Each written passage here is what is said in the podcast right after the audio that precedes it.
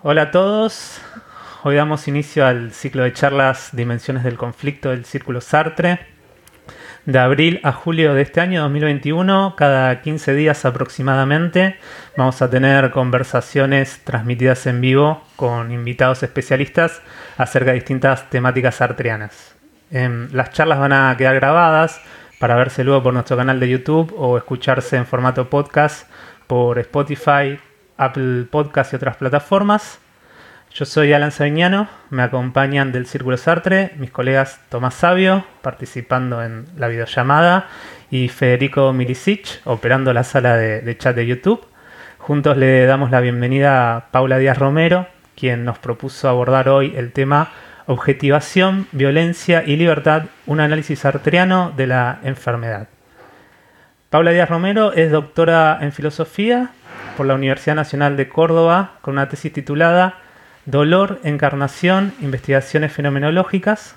Actualmente es becaria postdoctoral del CONICET. Está adscripta en la cátedra, Antropología Filosófica 1 de la licenciatura en Filosofía en la Facultad de Filosofía y Humanidades de la Universidad de Córdoba. Tiene una diplomatura en bioética clínica, social y salud pública del Instituto Universitario de Ciencias Biomédicas, que se vincula con su proyecto de investigación postdoctoral. Es miembro, miembro de la Red Municipal de Bioética Clínica y Social de Córdoba, Argentina, desde el 2017. Su línea de investigación actual gira en torno a la experiencia en la enfermedad y el dolor crónico desde un enfoque fenomenológico y los vínculos posibles con la bioética. Le cedo la palabra para que comencemos con la charla. Bueno, antes que nada, muchas gracias al Círculo Sartre por la invitación. Gracias, Alan, sobre todo que me, acompañaste también en una charla el año pasado. Así que, bueno, nada. Como eh, voy a, primero voy a compartir eh, pantalla.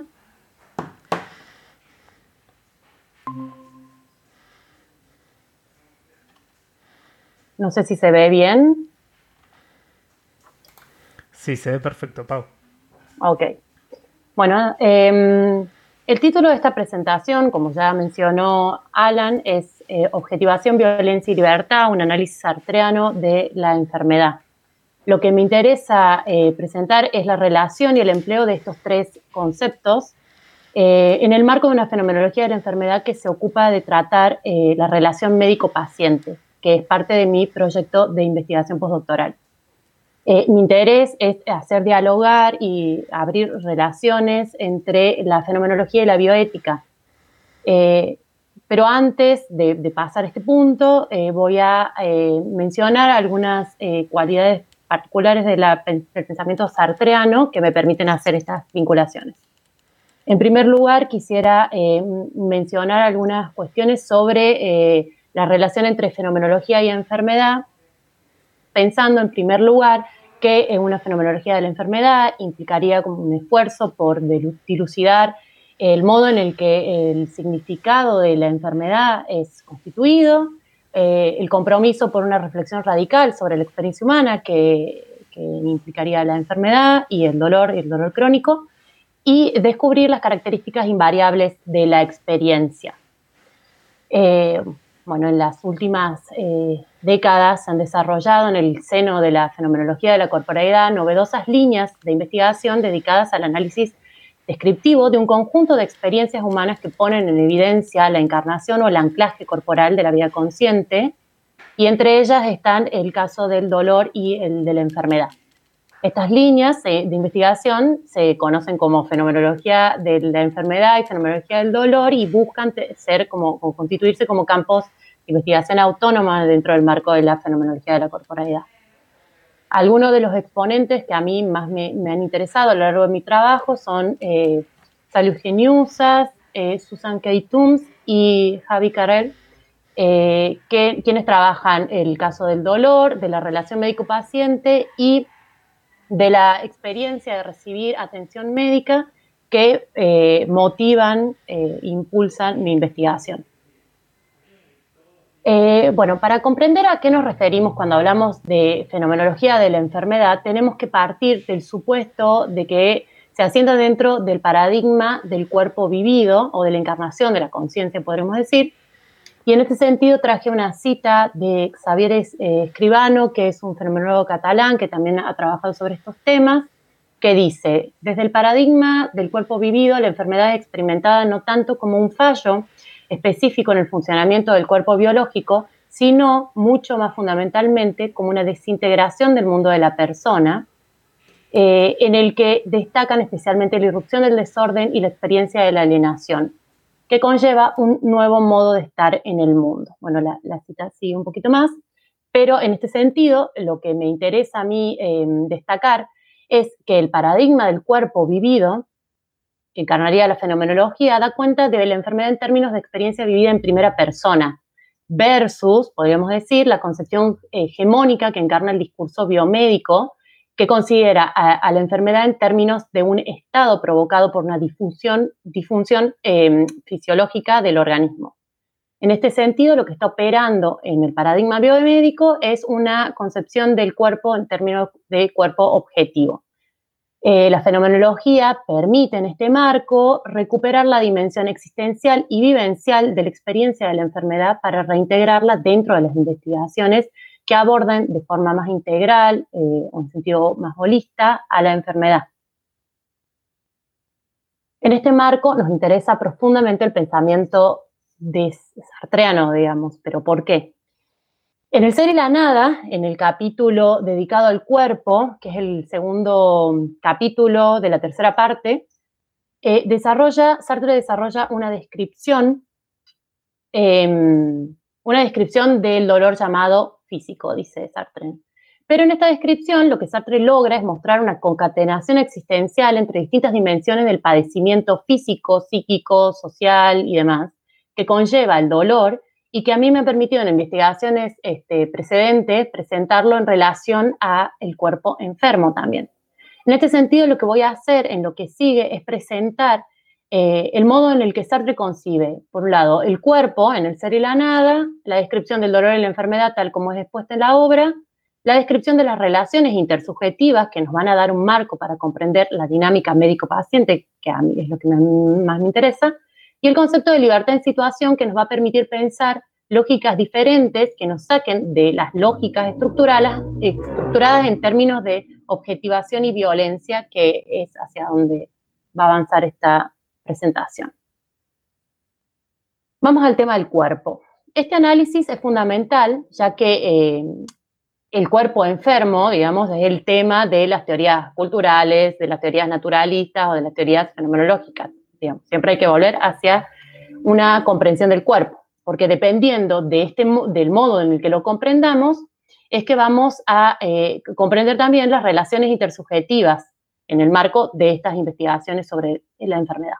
En el capítulo dedicado al cuerpo, Sartre realiza una descripción del aparecer del cuerpo que permite salir de eh, la confusión que se genera, digamos, eh, aparte, que genera el, llamado problema del cuerpo, dice Sartre, que surge de la interpretación del cuerpo tal como lo vivo a partir del cuerpo tal como es para otro.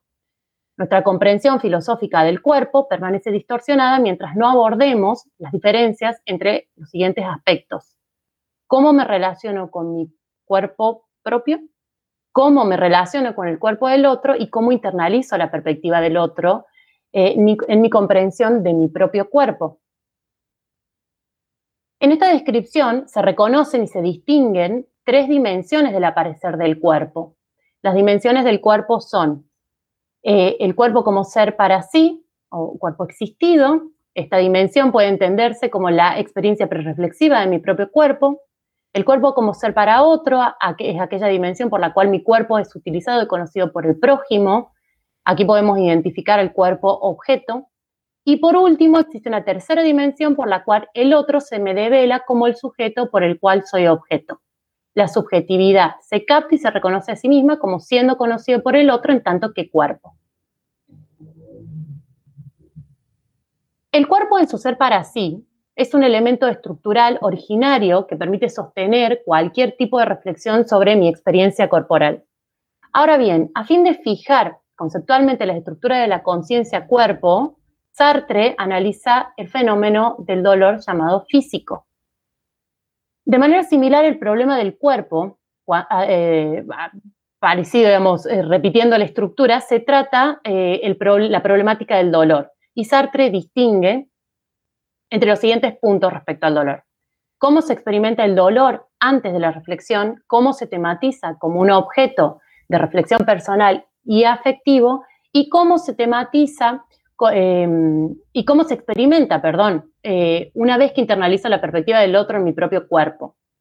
La descripción de los modos de aparecer del fenómeno evidencian las distintas estructuras de la conciencia cuerpo, ya que cualquier existente humano puede experimentar dolor y por tanto, si hablamos del dolor, necesariamente hablamos de una experiencia afectiva y aflictiva en la óptica sartreana. Ahora bien, estas tres modalidades que encontramos aquí esbozadas en esta diapositiva, eh, las recupera Susan K. Toombs, que es una de las fenomenólogas que mencioné al principio, eh, y, profundiza esta descripción. Considera que, así como Sartre enunció, existen tres modalidades existenciales del dolor. La primera corresponde a la experiencia del dolor mismo, pero reflexivo. La segunda corresponde a la experiencia del dolor-sufrimiento. La tercera corresponde a la experiencia de la enfermedad. En este nivel, eh, todavía hay una dependencia de la experiencia del sujeto que se sabe enfermo. Pero la autora reconoce que es posible extraer, digamos, de esta tercera eh, modalidad una cuarta modalidad eh, que implicaría o que pone, en evidencia la dimensión intersubjetiva médico-paciente al comprender al dolor en términos de enfermedad, no como el sujeto la vive, sino tal y como la define el médico. Es decir, se considera el dolor en términos de enfermedad y a la enfermedad como estado o como cuerpo objetivo. Por lo tanto, se opera una objetivación del médico sobre el paciente que constituye una objetivación radical. Pues termino por cosificar eh, la experiencia que por su propia modalidad implicaba ya una alienación. Sobre esto hay algunas críticas a Sartre eh, de un fenomenólogo que trabaja sobre, sobre enfermedad que se llama Spino, Spinaus, creo que es el, nombre, que después las puedo mencionar. Un punto acá, Pau, para que retomemos más adelante, ¿no? Que tiene que ver con una interpretación del capítulo del cuerpo en el ser y la nada. Es si el cuerpo para otro, eh, esa dimensión objetivada de, nuestro cuerpo, una, representación eh, tética y posicional, eh, solo aparece con eh, la mediación de los otros sujetos, sean otros sujetos eh, comunes, por así decirlo, o profesionales, ¿no? figuras de autoridad, como puede ser un médico o una médica. pero si, no hay un paso intermediario que no, tenga que ver con, que no recurra a la mediación de los otros, porque pienso el, no sé, la, teoría del cuerpo vivido en live en, en Husserl, en Ideas 2, o, después como lo toma Merleau-Ponty en, la, fenomenología de la percepción, que hay un, punto donde eh, el propio sujeto objetiva su, cuerpo ¿no? y lo entiende como cosa, pero en el sí la nada parece como muy fuerte la cuestión de que se necesita a otro para poder llegar a esa otra modalidad y después pensarlo eso para la, la experiencia del dolor que pasa a experiencia de enfermedad ¿no? Me parece interesante para después retomar. No, sí, está, bueno, sí, lo podemos retomar hacia el final porque una de las críticas es justamente esta, digamos, la, experiencia alienante de la propia existencia corporal que aparece con el dolor o con la enfermedad, eh, no están solamente sujetas o, no dependen solamente de, un otro que mira, digamos, ya el, aparecer mismo del cuerpo implicaría una cierta alienación. Eh, entonces, en ese sentido, digamos, mi, interpretación ya de Sartre es una interpretación bastante interesada porque doy por sentado que ya estoy salvándolo a Sartre de ese tipo de críticas, pero sí, eh, en ese sentido, una perspectiva merlopontiana me parece que podría ser más, em, más clara, digamos, con esta aparición eh, del cuerpo como un objeto extraño, digamos, que no necesariamente implica la mirada de un otro.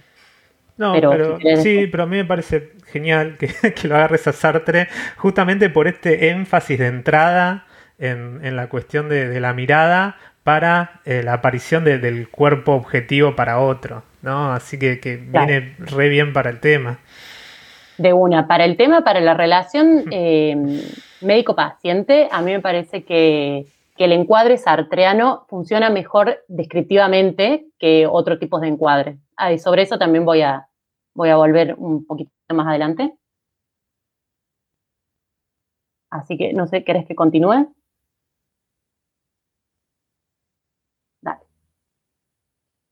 Bueno, la enfermedad, en la enfermedad, el cuerpo parece estar fuera del control del yo, en esto que veníamos hablando. Parece tener una voluntad propia opuesta al yo. Eh, en lugar de funcionar eficazmente por voluntad propia, el cuerpo enfermo frustra los planes, impide las elecciones y hace eh, que algunas acciones sean imposibles. La enfermedad altera la unidad fundamental entre el cuerpo y el yo que caracteriza el cuerpo vivido y acá aparece la experiencia de la alienación. Como señala Sartre, eh, en el curso general de los acontecimientos no experimento mi cuerpo vivido como un organismo neurofisiológico, es decir, como un esqueleto, como, un como cerebro, como terminaciones nerviosas, etc. Mi cuerpo vivido es esencialmente aquello que es perpetuamente olvidado, superado, en la relación de mis proyectos con el mundo. Mientras que el cuerpo vivido está siempre presente, siempre, eh, es siempre el centro de referencia de mi mundo, eso es como también, digamos, una lectura quizá un poco más interesada de Sartre, pero aparece esta dimensión ya de encarnación de la conciencia acá.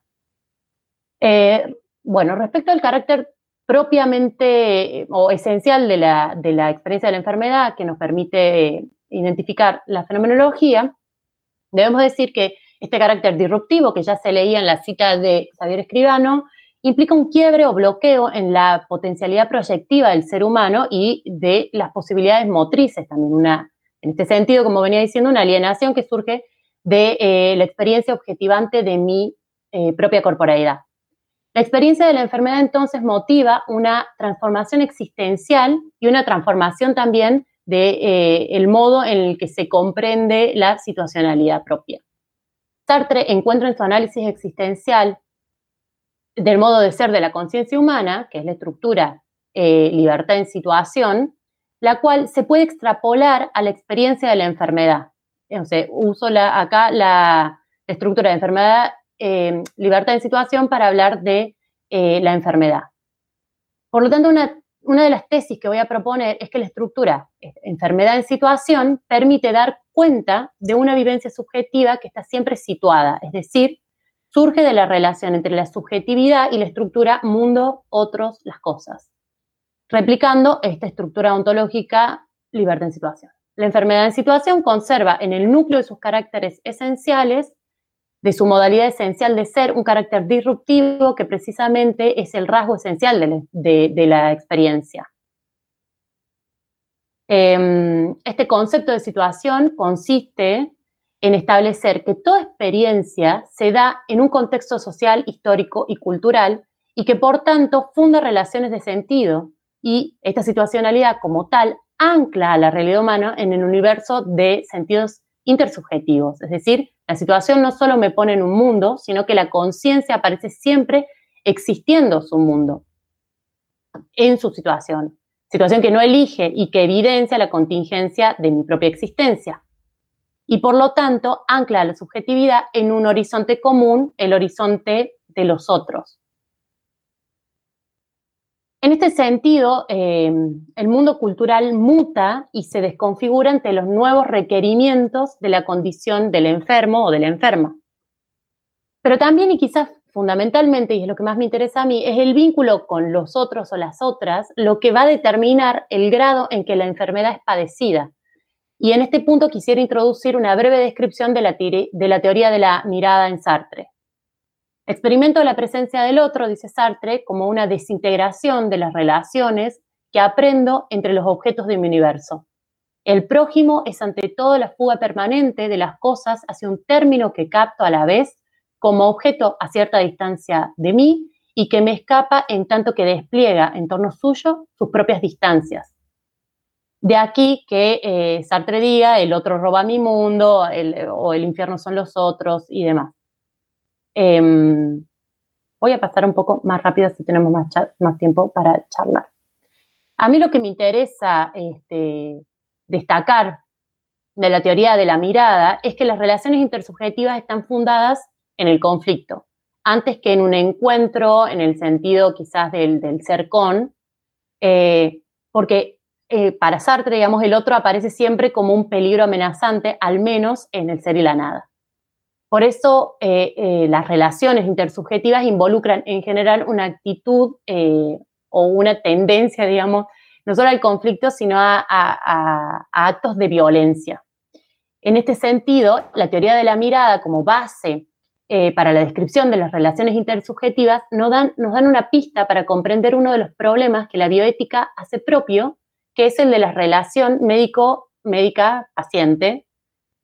Toda mirada objetivante, como vemos ahí en, la pintura, toda mirada objetivante genera un acto de violencia sobre el cuerpo. En este sentido, podemos considerar que la mirada médica que adopta la perspectiva de la tercera persona, una mirada objetivante que replicaría esta mirada amenazante del otro, eh, funda tipos de relación que truncan la posibilidad de una intersubjetividad positiva, o por lo menos en primera instancia, en el sentido de un mirar común o compartido y reproduce un tipo de relación hegemónica del discurso eh, biomédico sobre la experiencia del paciente desde el momento mismo en que la persona enferma es comprendida en esos términos, o como, paciente o como objeto de estudio. El otro em, es eh, experimentado concretamente em, como eh, un, un, otro amenazante y un otro que, niega mi capacidad expresiva, ¿no? Podemos decir en esos términos. Em, la experiencia, de todas maneras, eh, de intersubjetiva no se limita en modo alguno al encuentro clínico en el ámbito de, eh, las relaciones intersubjetivas, de, cosificación o de objetivación, ¿no? Sin embargo, lo que aquí em, quizás distingue o es distintivo, digamos, del encuentro clínico es el hecho de que en el curso de un examen médico el paciente se experimenta a sí mismo no solo como un objeto del otro, sino más concretamente como el objeto de una investigación científica. Esto me parece bastante interesante. En consecuencia, el paciente se encuentra no solo con su cuerpo, sino también a sí mismo reducido a un organismo biológico que funciona mal. Y en este sentido, eh, Tooms, que es la que más recupera el análisis artreano, al hablar de su dice que al hablar de su enfermedad con el médico, el paciente es muy consciente de que existe una disparidad entre su experiencia como sujeto y su experiencia como objeto.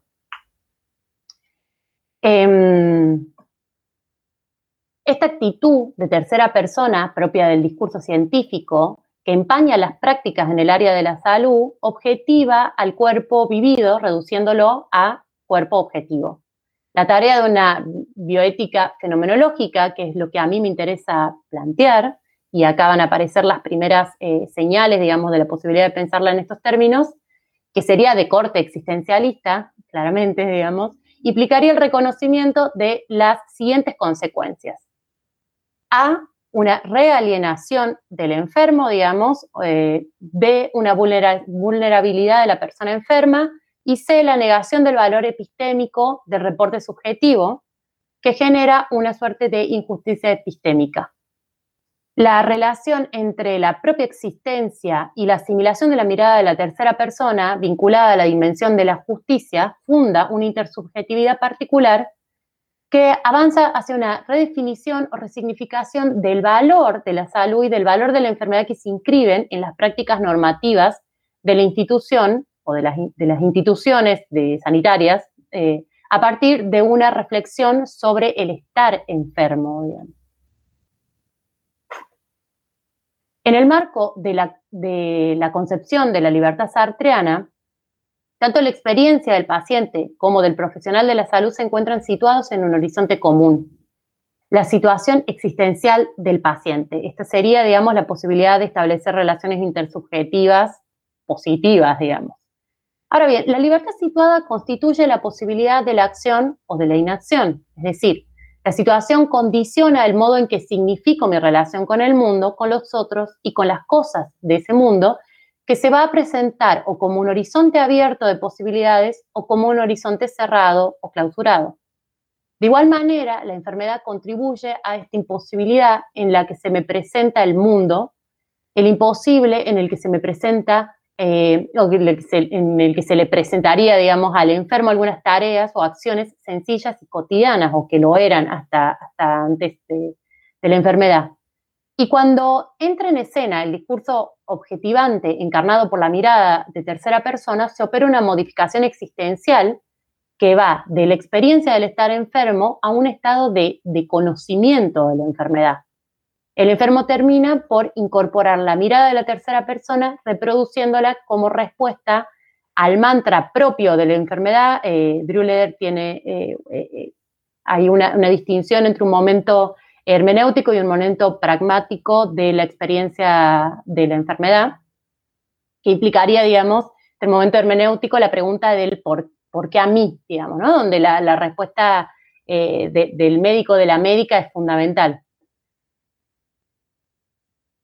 El cuerpo humano enfermo eh, requiere una atención que no se funda solo en la construcción de buenas teorías sobre él y métodos para su tratamiento.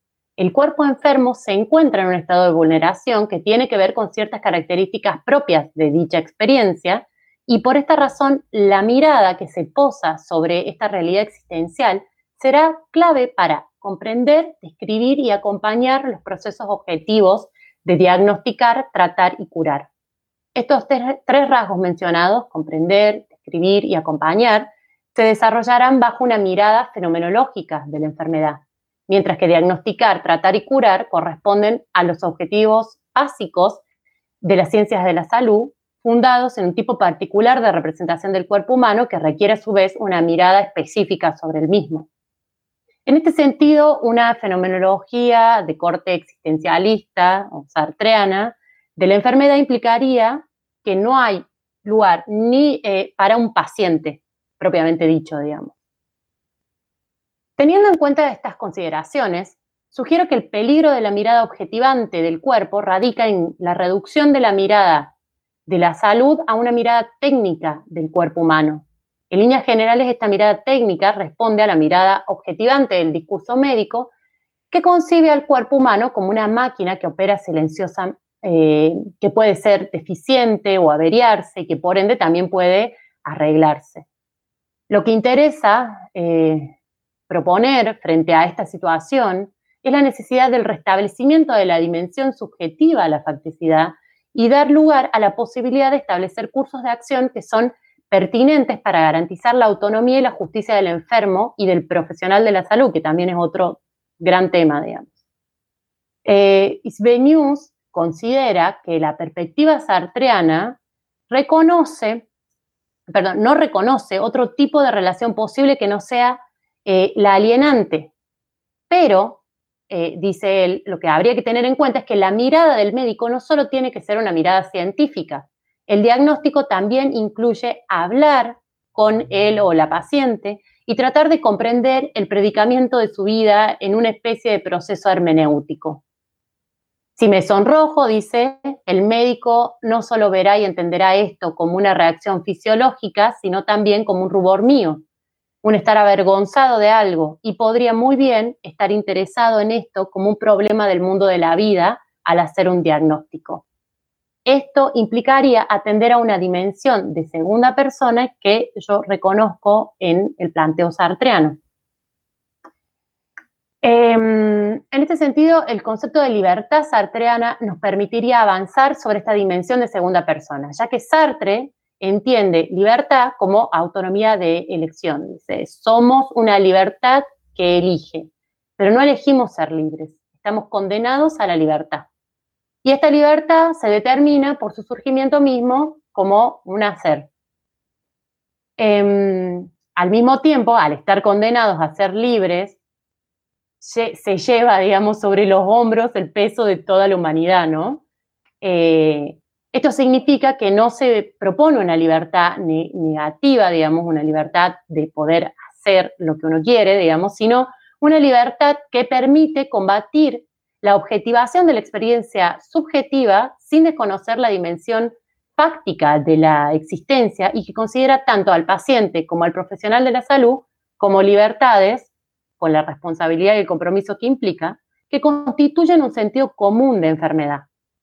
La autonomía existencialista implica la responsabilidad ante la falta de principios y valores fijos, universales y objetivos, ya que entiende que estos son creados y afirmados por la realidad humana en cada acto. Y a su vez permite afirmar que no hay valores ni principios universales abstractos e inmutables, sino universales contingentes, y se producen eh, en el valor y el compromiso que conlleva cada acción humana por el hecho de encontrarnos en una situación, es decir, actuando en un mundo compartido con otros. Esto permitiría quizás salir un poco de la dinámica eh, o de, la lógica, digamos, binaria entre elegir una ética em, deontológica o una ética utilitarista que por ahí operan en la, en la bioética. El concepto de autonomía que estoy proponiendo implica no solo el restablecimiento de la dimensión subjetiva a la facticidad, sino que da lugar a la posibilidad de establecer cursos de acción pertinentes para garantizar la autonomía y la, la justicia no solo del enfermo, sino también del profesional, que muchas veces son violentados por los propios sistemas de salud. La libertad implica la autonomía del sujeto para crear sus propios valores y para significar sus propias experiencias. Es decir, se otorga capacidad al sujeto para dar cuenta de su propia experiencia. Eh, la relación entre la propia experiencia y la asimilación de la mirada de la tercera persona vinculada a la dimensión de la justicia implica el reconocimiento de que la propia experiencia del, sufriente nos da elemento para analizarla, digamos. Es como revalorizar el, testimonio en términos de Miranda Fricker. Esta situación que funda una intersubjetividad particular avanza hacia una concepción del valor eh, de la salud y del valor de la enfermedad que se inscriben, digamos, en estas prácticas constantes eh, de las instituciones, estas prácticas normativas de las instituciones que eh, se dedican a la atención y al cuidado de los y las enfermas. El enfatizar en la situación en la que em, se constituyen los sentidos de la enfermedad, tanto para el profesional en cuestión como para el paciente, permitiría a ambos tener la oportunidad de la reflexión sobre sus experiencias del estar enfermo y también del tratar a enfermos. En este sentido, sostengo que por un lado, tanto una, una comprensión fenomenológica sobre la corporeidad que restituya al cuerpo físico objeto de la atención del sistema y, de la, del sistema de salud, su dimensión subjetiva, como la importancia fundamental de la escucha atenta de las experiencias subjetivas, resultan necesarias para plantear una bioética de corte eh, fenomenológica e incluso me atrevo a decir, una bioética de corte existencialista. Bueno, voy a dejar de compartir porque es todo lo que tengo para, presentar ahora y abro, no sé, la discusión, el diálogo.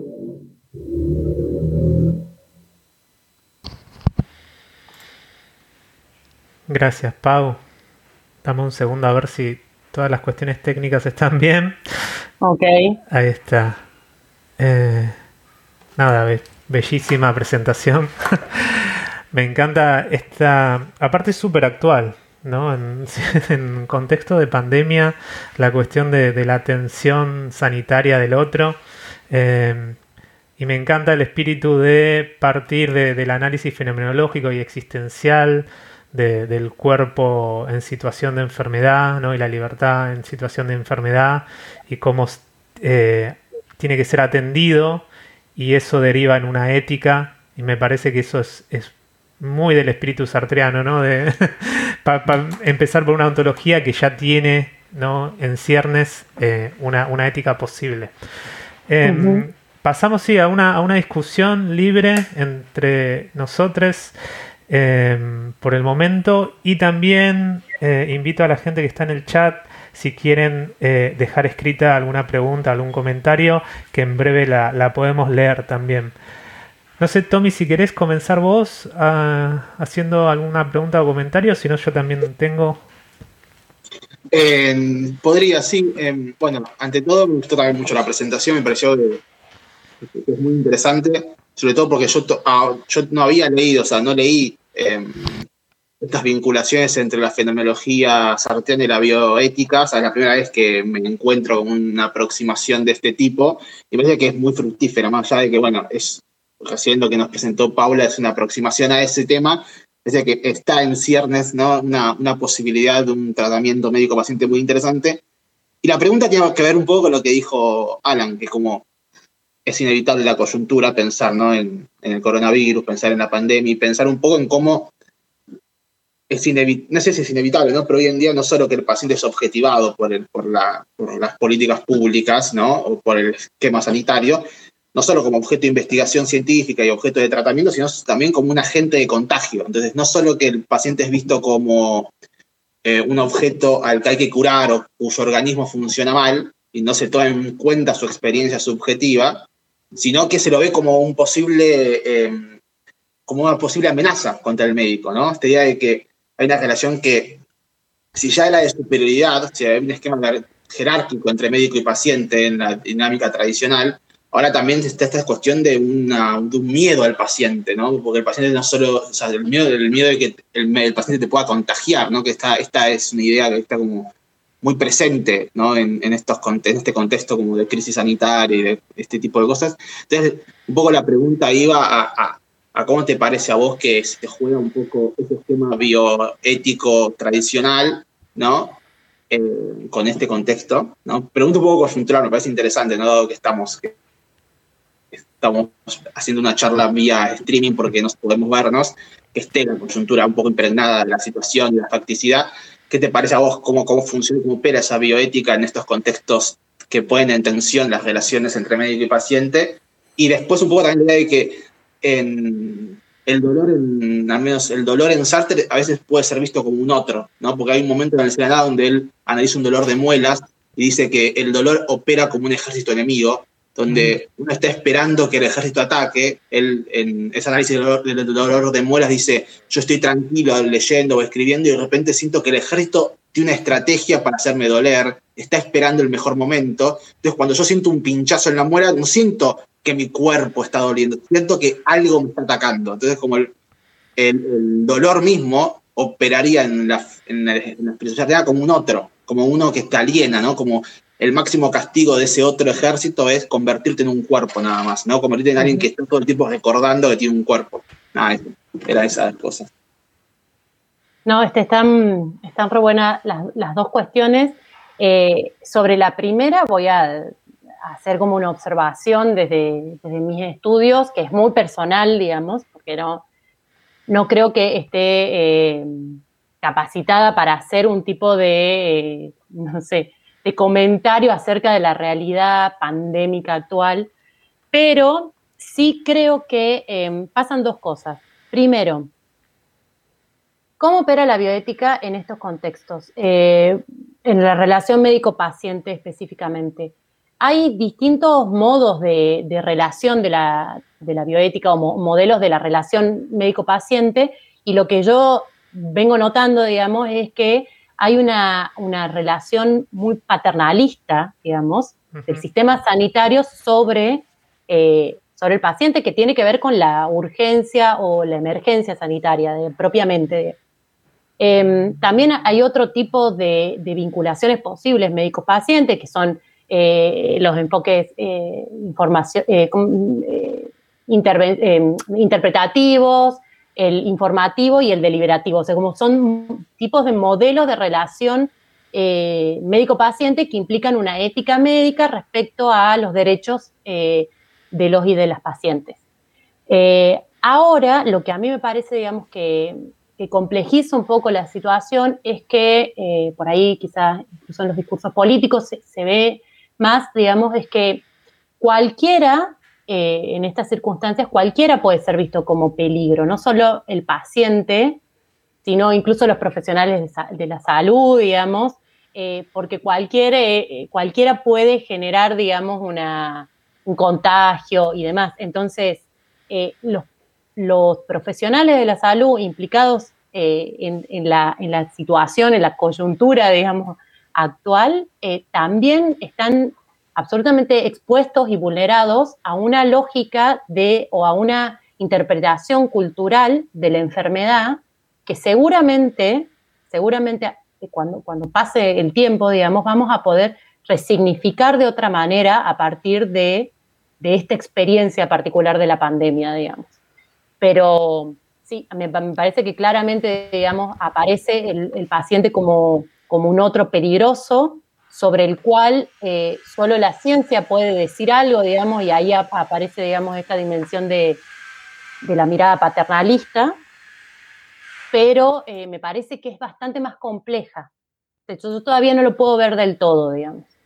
Y la, bioética está funcionando a, todo vapor en la actualidad, digamos, porque hay eh, justamente un, peligro de anulación de la experiencia vivida de los sujetos que están enfermos de coronavirus hoy, digamos, que el aislamiento social, el aislamiento en los hospitales, la imposibilidad de transitar eh, el duelo del ser querido, digamos, eh, en el acompañamiento del final de la vida, digamos, como que la bioética está eh, intentando romper un poco con estas lógicas objetivantes o, de, cosificación, digamos, del cuerpo enfermo.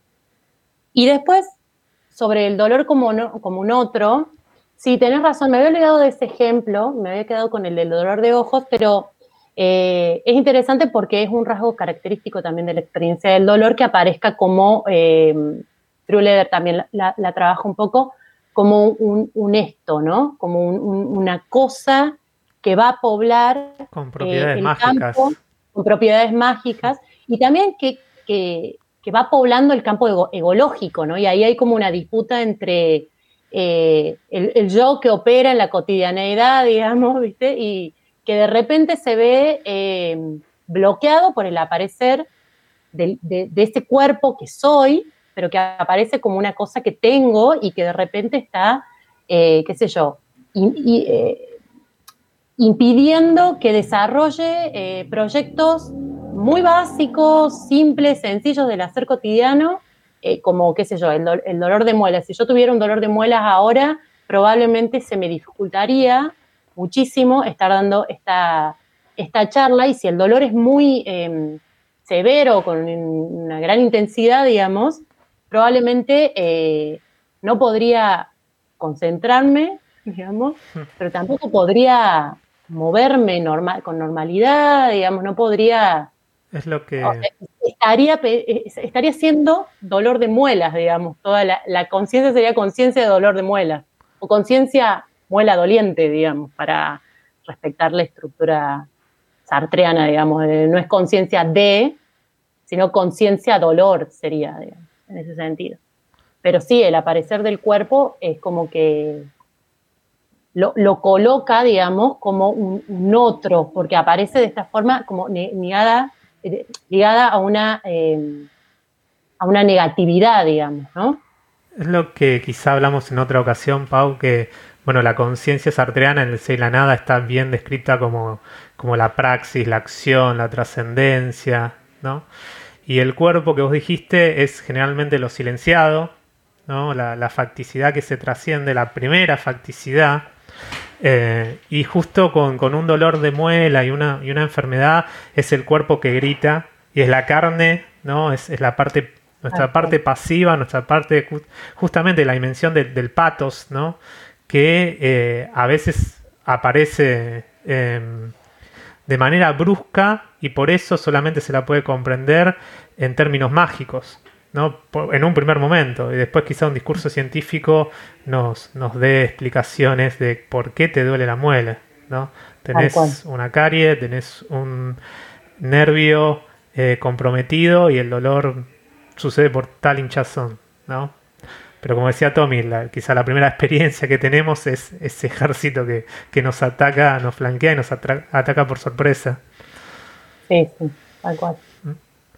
Y sabes que aprovecho para también hacerte un comentario que para mí sí es súper importante eh, rescatar este concepto del cuerpo existido, ¿no? O sea, la, conciencia pre pre-reflexiva, pre-objetiva, no tética que tenemos de, nuestro, nuestro cuerpo como centro de operaciones, ¿no? Y, centro sensitivo y centro a partir del cual eh, podemos actuar y, hacer cosas en el mundo y cumplir un proyecto con, fines.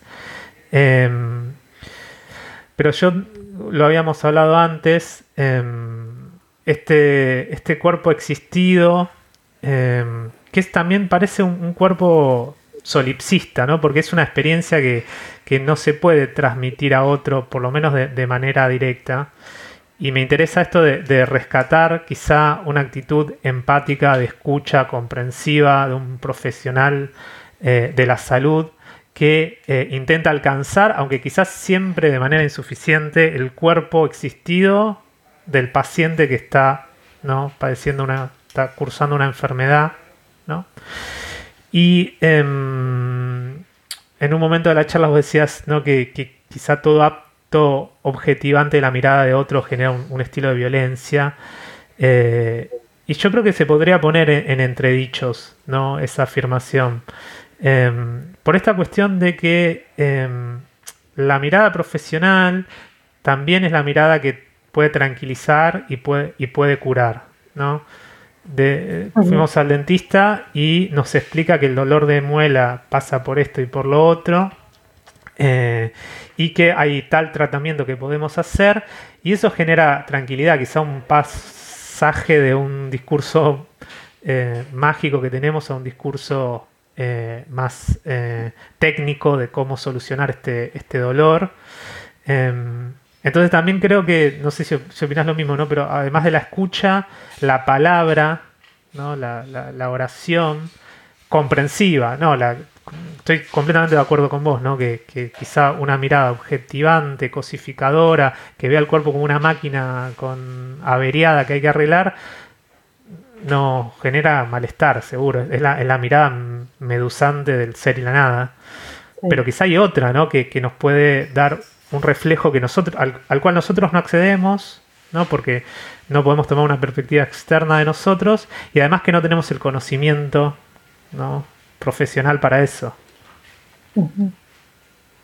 Sí, eh, comparto, comparto lo que vos decís. Em, de todas maneras, a ver, yo sí creo que hay una, primera relación em, en términos en términos como bastante laxos de violencia, porque quizás no son tipos de violencia eh, muy evidentes, sino que son como evidencias que se instalan de formas así como micro, micro violencias, digamos, que tienen que ver con que eh, yo invertiría un poco eh, tu razonamiento y pensaría, justamente el discurso médico, biomédico, biomédico en realidad, porque hay otras perspectivas, digamos, dentro de, la, incluso de la medicina para trabajar sobre el cuerpo enfermo, eh, el discurso eh, biomédico se, autoconsagra, digamos, en ese lugar de eh, discurso legitimado.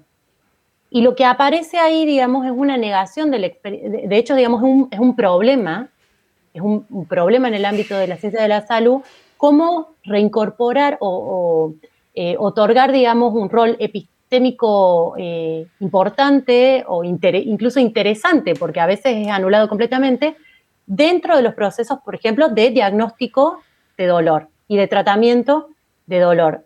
De hecho, digamos, eh, en el ámbito del manejo del dolor y los cuidados paliativos, hay intentos de em, enriquecer los, los, eh, las entrevistas, digamos, eh, del médico hacia, o del médico de la médica hacia el paciente, para que se atienda a la experiencia que es deslegitimada, digamos, porque en cierta medida, digamos, hay una comprensión de la experiencia vivida como un dato cualitativo menor, que en realidad está siempre cargado de emotividad, de circunstancias eh, culturales, sociales, digamos, está la imposibilidad. Muchas veces, digamos, eh, los profesionales de la salud se enfrentan a dificultades de el paciente o la paciente no puede decir qué le pasa, digamos. tiene un discurso sospechoso. ¿No? Que no eh, o tiene un discurso sospechoso. O en caso de, mm, qué sé yo, eh, de los, los, famosos hipocondríacos, las hipocondríacas, eh, que ahí, digamos, hay directamente un desconocimiento de la experiencia subjetiva y no se tiene en cuenta a veces para realizar diagnósticos porque lo que prima es este discurso del cuerpo objetivo, digamos, ¿no? Entonces, yo sí, veo que operan ciertas prácticas eh, de, violencias, de violencias de esto, digamos, ¿no? Eh, quizás eh, que no, no, nos llaman la atención porque hay una suerte de naturalización de, que el discurso médico sabe mejor que quien padece la enfermedad o el dolor lo que le pasa, digamos. Entonces, a mí lo que me parece interesante es que la fenomenología, digamos, se, se integre a, estas, eh, a este ámbito, digamos, de, teorías acerca de la enfermedad, que son eh, teorías en su mayoría de corte más naturalista, pero que se logre reintegrar y hacer como operar cierta perspectiva acerca del cuerpo vivido, que permita, digamos, que la, experiencia subjetiva empieza a tener mayor valor, porque de hecho, digamos, hay, hay después si a alguien le interesa, se los, puedo pasar, hay una serie de escritos acerca de, que muestran evidencia de cuando el, el médico o la médica atiende a la experiencia subjetiva, los diagnósticos para tratar, por ejemplo, dolores crónicos, son mejores, son más acertados. Lo que pasa es que también hay un sistema de salud que eh, o sea, una estructura sanitaria que motiva e incrementa estas prácticas de objetivación y de violentación eh, sobre los cuerpos enfermos, porque, digamos, como eh, si uno eh, toma, por ejemplo, em, el caso de la atención sanitaria en un hospital o en una guardia, hay ciertos tiempos que el médico tiene o la médica tiene que estar con el paciente, y probablemente sean 15 minutos, de 15 a media hora, y pues quizás no tiene tiempo suficiente para hacer un examen físico y escuchar todo lo que em, el paciente quiere o la paciente quiere decir, digamos, ¿no? Que tendría que ver con el sentido que tiene la enfermedad para quien la padece. Sí, y creo que también está asociado desde el punto de vista de, del médico, la médica o u otros profesionales de la salud eh, de la vocación de, esa profesión, ¿no?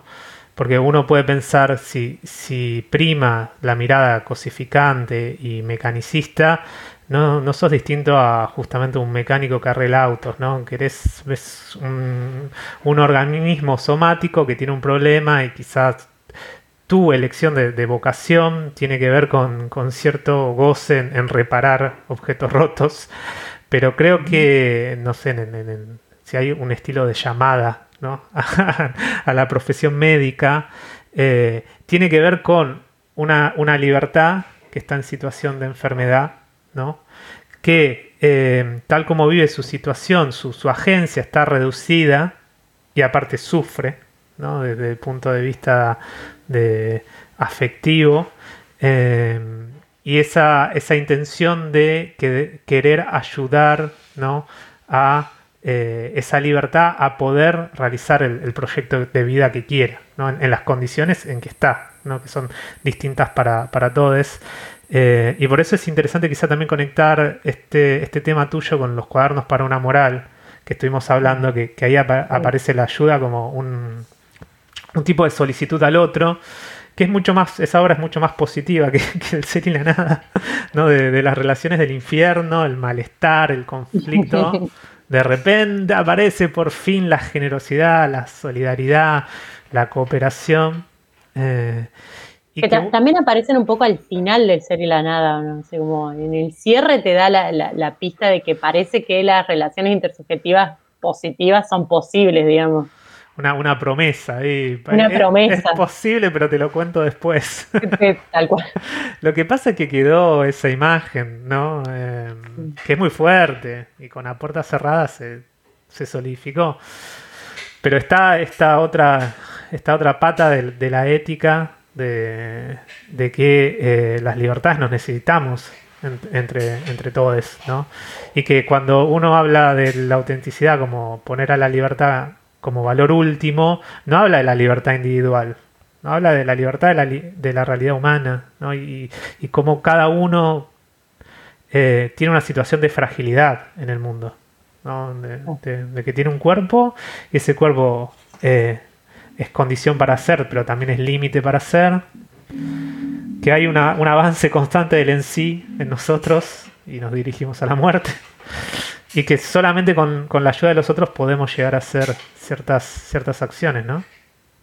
Sí, a mí eso me pareció, de, las conversaciones que tuvimos también como muy interesante y motivante para pensar también este concepto de autonomía en un sentido más existencialista, que empiece a operar, digamos, como un concepto bisagra dentro de estas perspectivas más bioéticas, eh, que no tiene que ver con una idea de, individual y de, individuo, digamos, autónomo, al que hay que, porque ahí, digamos, eh, aparecen una suerte de problemáticas eh, bioéticas bastante angustiantes, digamos, porque se da una tensión entre autonomía subjetiva, individual, digamos, autonomía individual, versus, qué sé yo, políticas públicas, ¿no?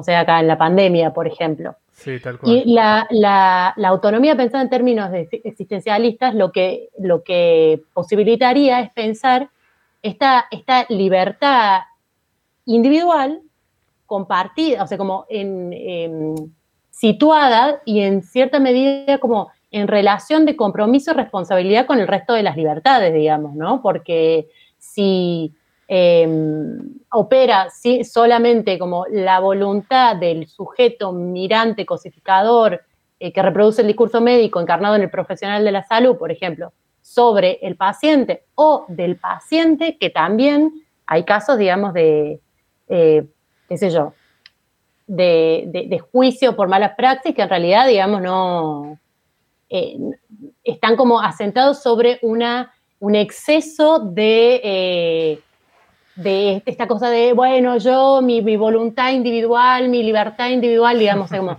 la, la, autonomía o la libertad sartriana permite mostrar que somos libres solamente, digamos, cuando nos comprometemos con la libertad de ese otro, ¿no?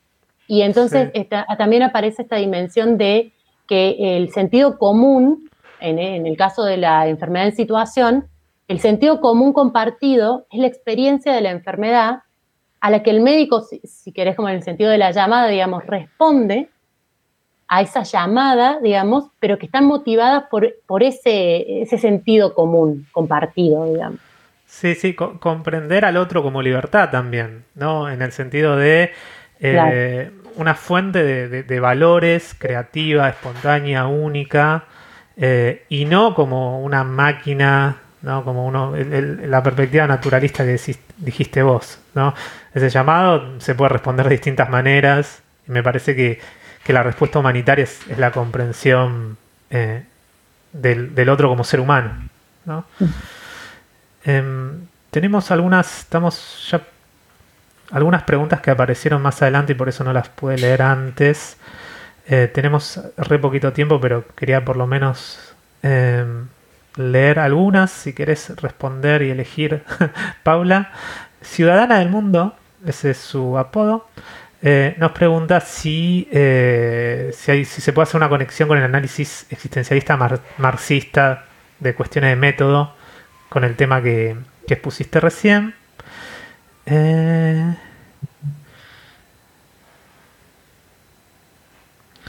y está nuestro amigo Ariel de la teoría ecológica que eh, le, gustaría es que si se puede explicar la, experiencia subjetiva en el contexto de encierro.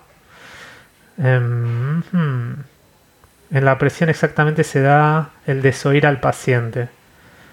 ¿no? no sé si está pensando en contexto de encierro como eh, institutos eh, médicos, no sé, psiquiátricos, o si está pensando en cárceles, que sé que es su tema eh, y puede ser eso.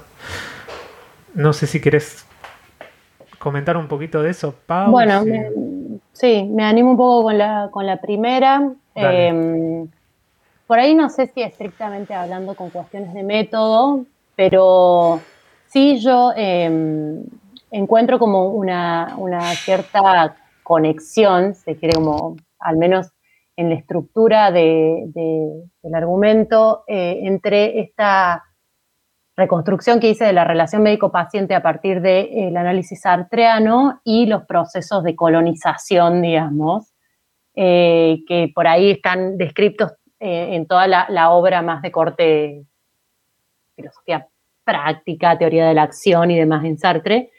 Eh, y lo que, lo que yo notaba, digamos, es que hay una suerte de, en esta, este enfoque más bien paternalista que se inscribe en el discurso biomédico acerca de la enfermedad, eh, opera como una suerte de tendencia a la colonización del cuerpo por parte de ese discurso científico, ¿no? Y en esta colonización del cuerpo aparece, digamos, de nuevo esta, idea de, violencia operando y de eh, eh, un, problema que también la bioética, digamos, ha trabajado mucho, que es la deshumanización de ese cuerpo objetivado, digamos. Eh, pero bueno, da, para hacer un montón de relaciones, me parece, ahí. Sí, re, interesante eso de la colonización del cuerpo. Bueno, mil gracias Pau por habernos acompañado hoy y haber eh, propuesto este tema. Eh, damos por, concluida esta primera charla del, ciclo. Eh, la semana que viene, miércoles a la misma hora, 18, vamos a tener a la Cátedra de Teoría Ecológica de la Facultad de Derecho de la Universidad de la UBA eh, que van a, protagonizar nuestra segunda charla. En breve vamos a, sacar las publicaciones por mail y por nuestra página web y por redes sociales. Les recuerdo que esta charla queda grabada, la van a poder ir a ver luego en nuestro canal de YouTube que es Círculo Sartre y también va a haber una versión en formato podcast en Spotify eh, y en Apple Podcasts y otras plataformas parecidas. Bueno, gracias por acompañarnos y nos veremos la próxima. Chao, chao. Chao.